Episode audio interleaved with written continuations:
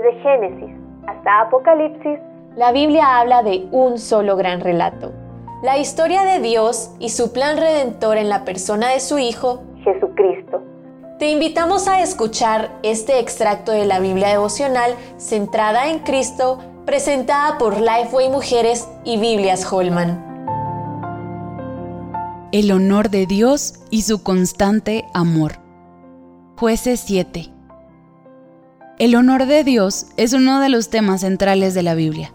Dios es único, perfecto y santo, y aún así decide llamar y usar a personas frágiles que se rebelan contra Él, dándoseles a conocer y de manera deliberada derramando su amor en ellas.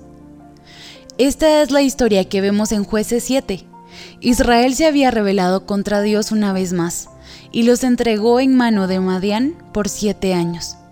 Madián era un pueblo grande, transformado en bandas nómadas de merodeadores que atacaba con éxito a Israel, y lo había obligado a buscar refugio en lugares fortificados y en cavernas.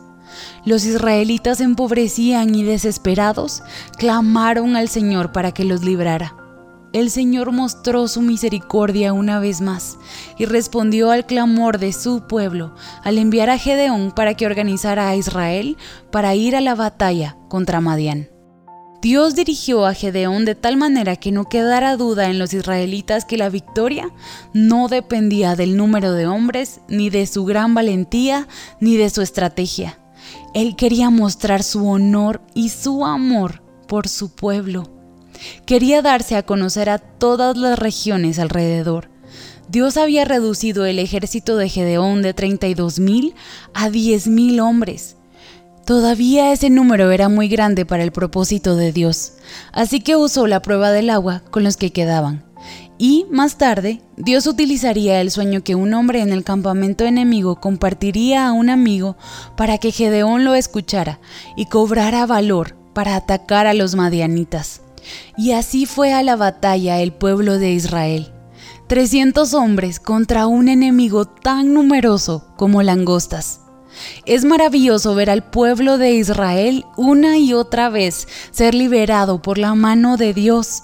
Y es más asombroso ver estos destellos de salvación en toda la Biblia que en última instancia apuntan a Cristo. En Él se cumplió todo lo que Dios había prometido. En Juan 17:4, Jesús ora y proclama cómo su obra perfecta en la cruz mostrará al mundo lo grande y poderoso que es Dios. Ese mismo Dios que rescató con gran potencia a Israel de los madianitas es el que nos libra hoy de nuestros pecados y cada día nos salva de diferentes circunstancias conforme a su propósito, para nuestro bien y para su honra. Para conocer más recursos relacionados a esta gran historia, visita www.centradaencristo.com.